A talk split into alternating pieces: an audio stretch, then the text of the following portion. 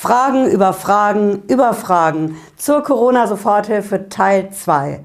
Seit das Ding letzten Donnerstag reingekommen ist, häufen sich die Fragen, denn das Ding ist extrem kompliziert. Ich habe die Fragen alle mit und wir gehen sie heute der Reihe nach durch. Was ist beim Umsatzausfall? Wie hoch muss der sein? Was zählt da überhaupt? Was ist mit den Fixkosten, bei denen ich jetzt einen Zuschuss kriege? Welche Fixkosten zählen? Was ist, wenn ich Solo-Selbstständiger bin und überhaupt keine Fixkosten habe? Und das ganze Ding geht ja auch nur mit Steuerberater diesmal. Was mache ich da? Der kostet mich ja auch. Das muss im Verhältnis für mich stehen. Da muss ja noch am Ende was bei rauskommen. Also muss ich das vorher ausrechnen, ob sich die ganze Nummer mit der Soforthilfe Teil 2 für mich lohnt. Ich erkläre das heute. Bleiben Sie dran. Bis gleich.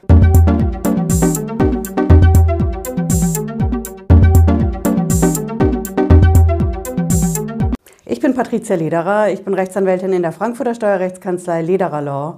Ich freue mich, dass Sie heute dabei sind zu unserer neuen Sondersendung zu den ganzen Fragen, die die neue Corona-Soforthilfe Teil 2 aufwirft.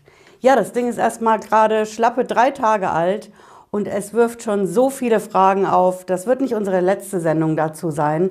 Wir gehen die Fragen jetzt der Reihe nach durch.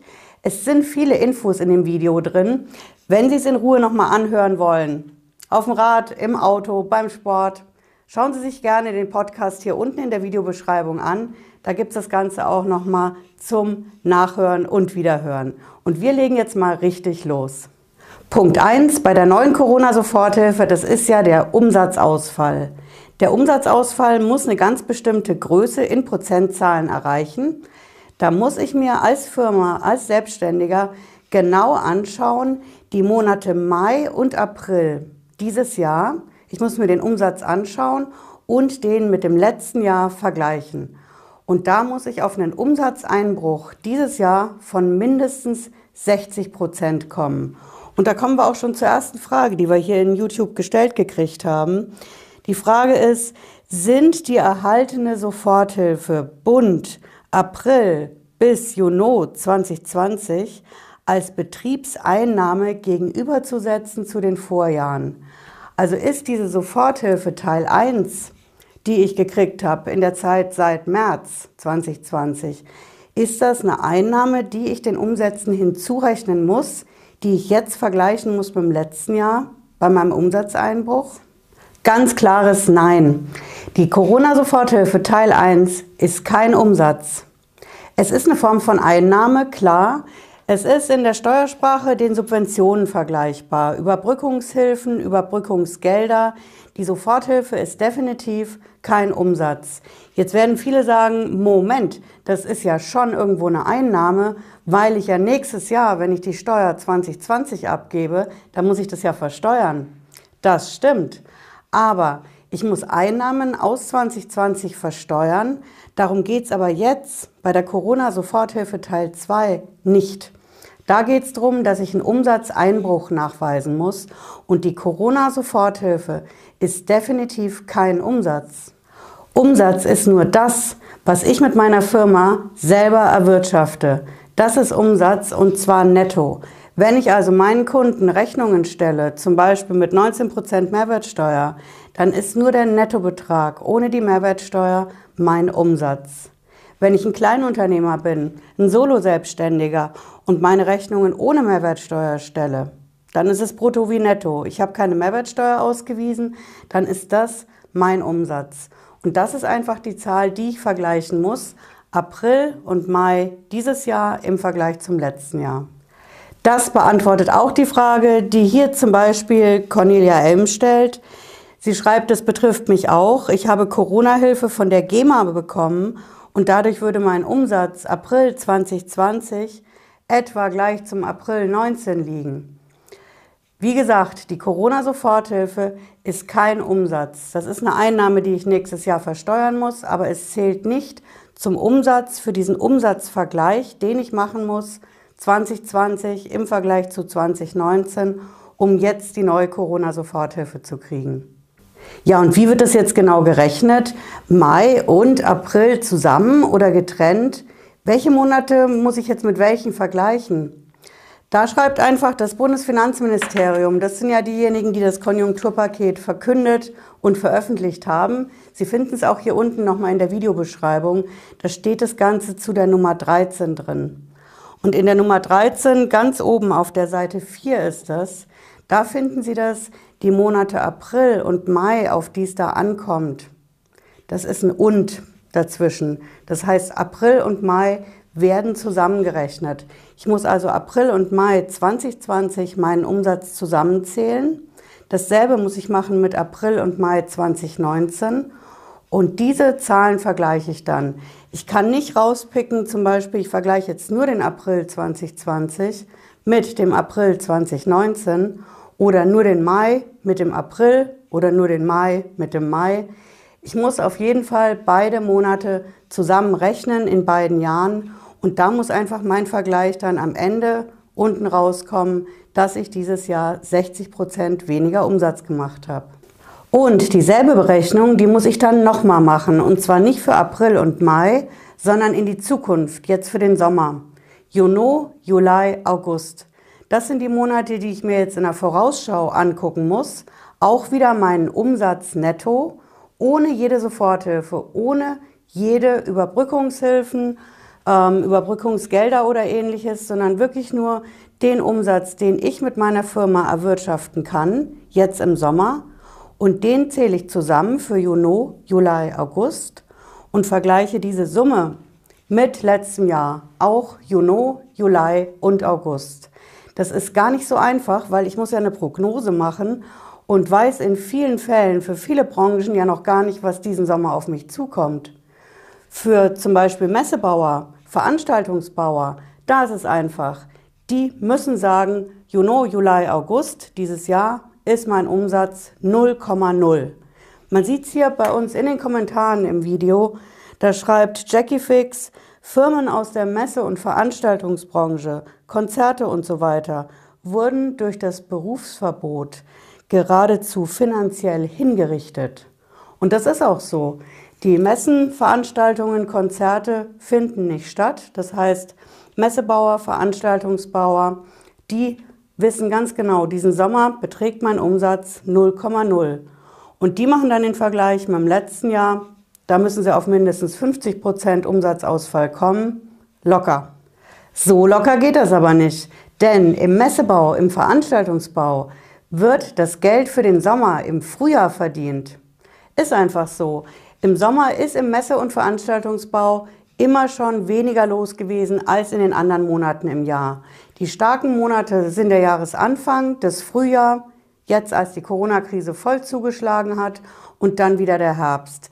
In der Mitte ist der Sommer, der ist einfach schwächer und die Messe- und Veranstaltungsbauer, die haben jetzt die Schwierigkeit, dass sie sagen müssen, ich muss diesen Sommer null Umsatz mit letztem Sommer 2019 vergleichen wo ich auch schon nicht meinen regulären Umsatz habe, sondern ich habe mein Geld im Frühjahr doch für den Sommer verdient. Aber das Frühjahr zählt da nicht. Das wird noch eine interessante Sache bei der Corona-Soforthilfe Teil 2. Die Gastronomie, die Hotels, die haben es schon schwerer. Die Caterer, die Bars, die Kneipen, die haben jetzt seit Mai die ersten Lockerungen und wissen noch gar nicht, was auf sie im Sommer zukommt. Das heißt, die müssen sich anschauen, okay, ich kann jetzt höchstens noch die Hälfte der Gäste bewirten, manche auch weniger, je nachdem, was für Räumlichkeiten ich habe, ob ich rausgehen kann, ob die Stadt mitspielt, dass ich draußen einfach mehr Sitzplätze bieten kann. Die müssen auch diese Prognose machen auf jeden Fall für den Sommer. Womit an Umsatzausfall rechnen Sie im Vergleich zum letzten Jahr 2019? Na schön, wenn ich das schaffe, dass ich den Umsatzausfall einerseits April und Mai im Vergleich zum letzten Jahr nachweisen kann und auch jetzt meine Prognose für den Sommer auch schlecht ist, dann habe ich auf jeden Fall die Voraussetzungen dafür, dass ich meine Fixkosten zum Teil oder zum größten Teil diesen Sommer ersetzt kriege. Aber was sind eigentlich diese Fixkosten? Was ist mit den Leuten, die wenig bis keine Fixkosten haben? Was wird da eigentlich anerkannt? Schauen wir uns die Fixkosten mal ganz genau an. Fixkosten sind das, was jede Firma, jeder Selbstständige in Deutschland hat. Egal wie groß die Firma ist, mittel, klein, selbstständig, solo selbstständig, Freiberufler, alle Firmen in Deutschland haben Fixkosten. Fixkosten, die laufen jeden Monat, jedes Quartal auf und zwar unabhängig davon, ob ich Umsatz mache.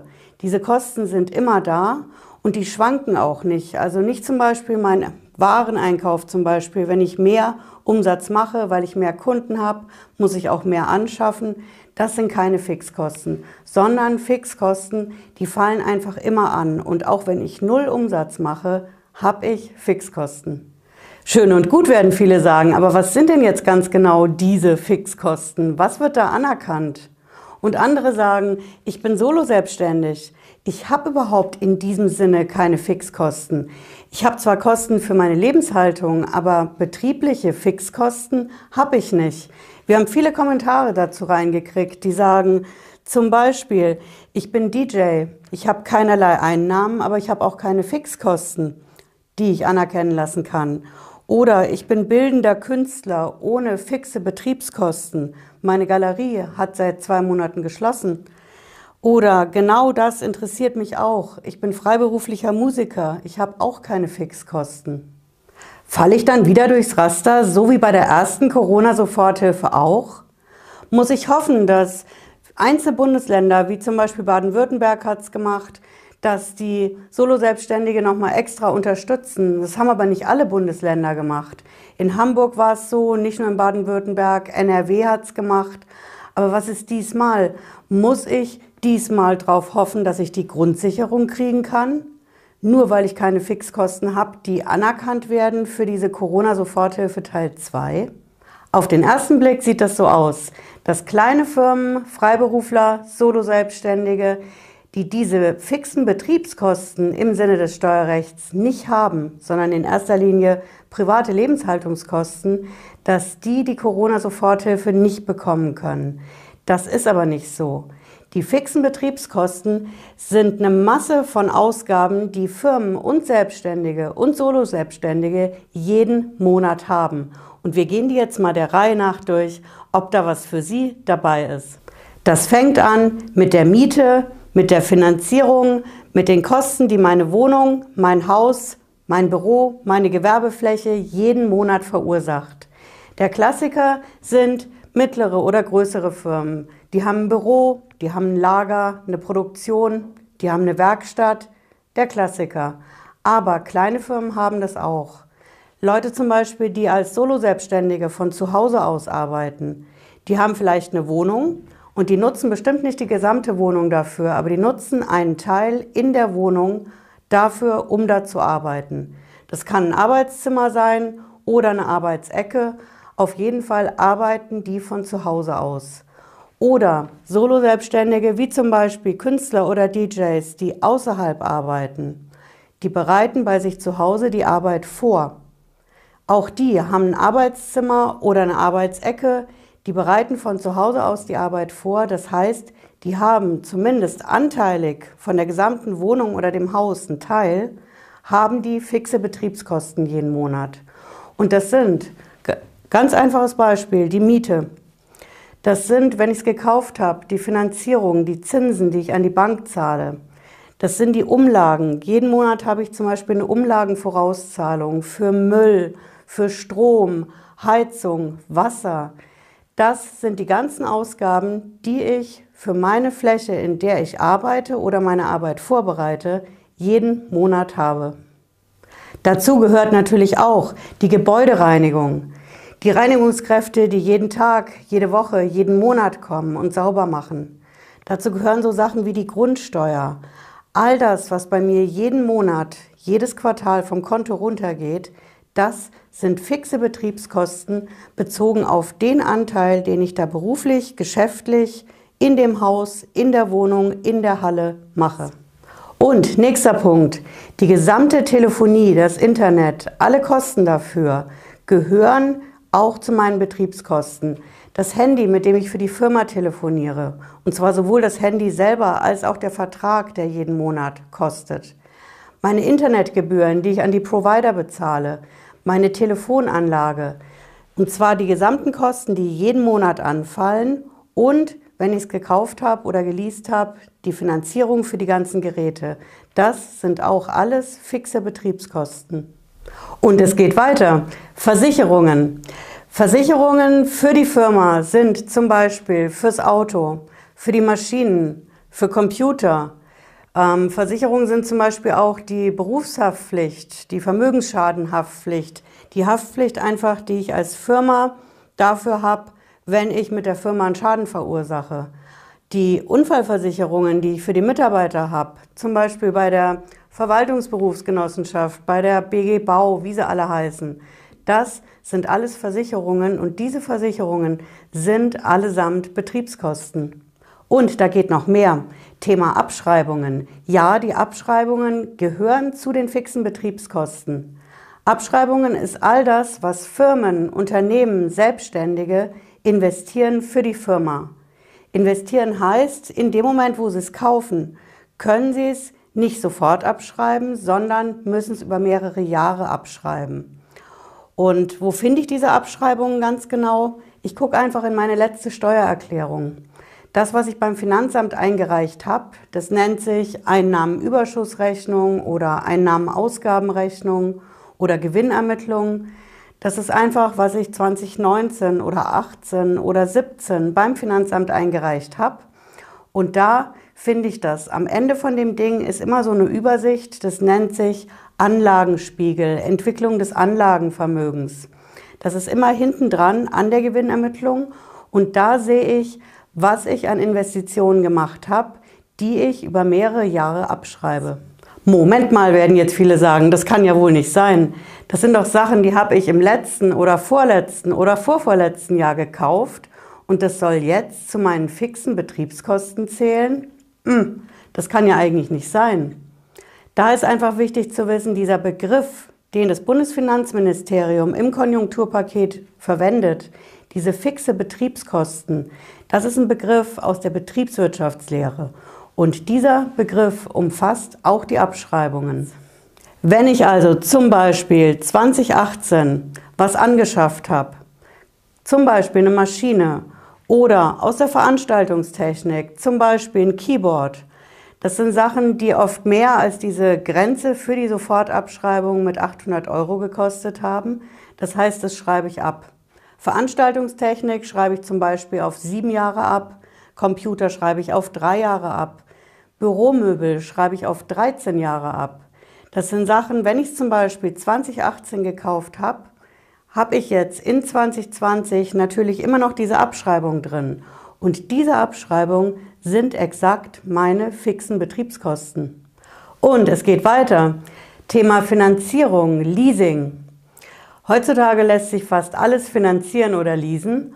Und was ich für die Firma gemacht habe, das sind auch fixe Betriebskosten. Ganz einfaches Beispiel, mein Auto, mein Fahrrad, zum Beispiel Computer, Maschinen, Veranstaltungstechnik, Dinge, die ich für die Arbeit brauche, die wir in den Firmen brauchen. Und wenn ich die finanziere und lease, dann habe ich jeden Monat die Finanzierungsrate an die Bank oder die Leasingrate. Und groß ausgesetzt habe ich die vielleicht dieses Jahr wegen der Corona-Krise schon, andere auch nicht. Wir haben zum Beispiel hier in der Kanzlei von den großen Leasinggesellschaften Antworten reingekriegt. Hm, ja, wir setzen aus, wir stunden auch, aber dafür wollen wir ordentlich Zinsen haben. Zwischen 4 und 6 Prozent.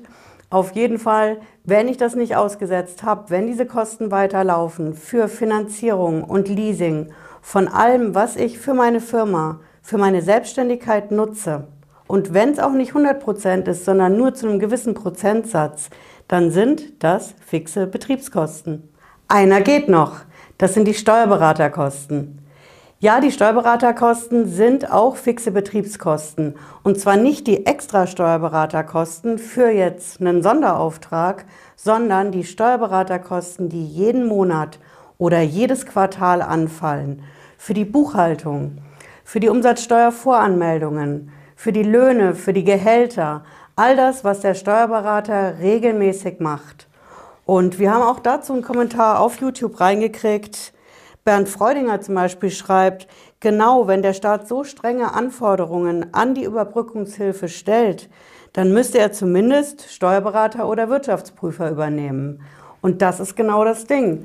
Denn die Corona-Soforthilfe Teil 2, die geht ja diesmal nur, wenn mir ein Steuerberater oder ein Wirtschaftsprüfer bescheinigt und abstempelt, dass meine Zahlen korrekt sind. Also mein Umsatzausfall, den muss der Steuerberater bestätigen und meine fixen Betriebskosten muss er auch bestätigen. Und in diesen fixen Betriebskosten, da steckt der Steuerberater mit seinen Gebühren auch drin. Summa summarum, die Corona-Soforthilfe Teil 2, die hat das Zeug zum bürokratischen Monster.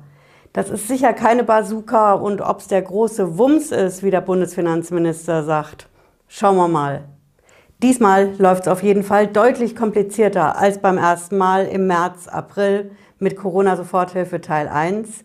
Diesmal brauche ich auf jeden Fall den Stempel von einem Wirtschaftsprüfer oder Steuerberater und dann muss ich natürlich vorher schon schauen, lohnt sich die ganze Nummer für mich überhaupt mit meiner Firma oder kostet mich am Ende der Steuerberater oder Wirtschaftsprüfer mehr, als es mir vielleicht irgendwann demnächst bringt an Corona-Soforthilfe Teil 2.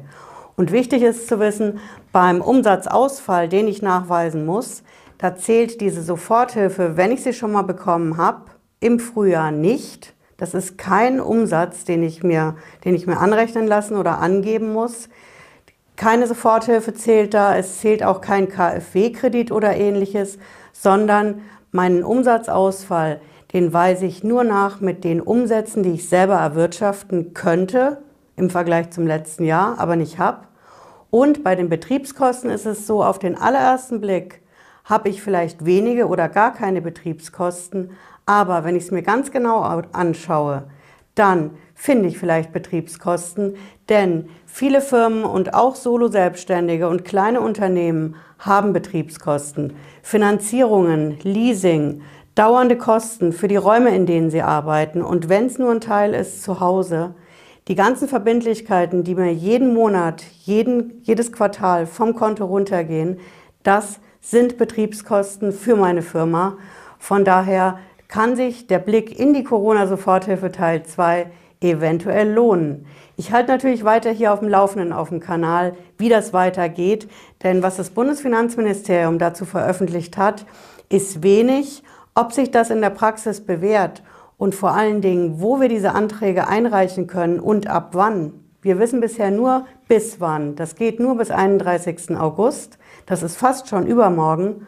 Und sobald die Details feststehen, wo das einzureichen geht, sage ich hier natürlich Bescheid. Ich wünsche jetzt erstmal ein schönes Wochenende, würde ich normalerweise sagen, aber wir stehen am Anfang der Woche. Ich wünsche Ihnen eine gute Woche und wenn Sie mögen, sehen wir uns nächsten Freitag 18.30 Uhr beim nächsten Video. Bis dann, ciao.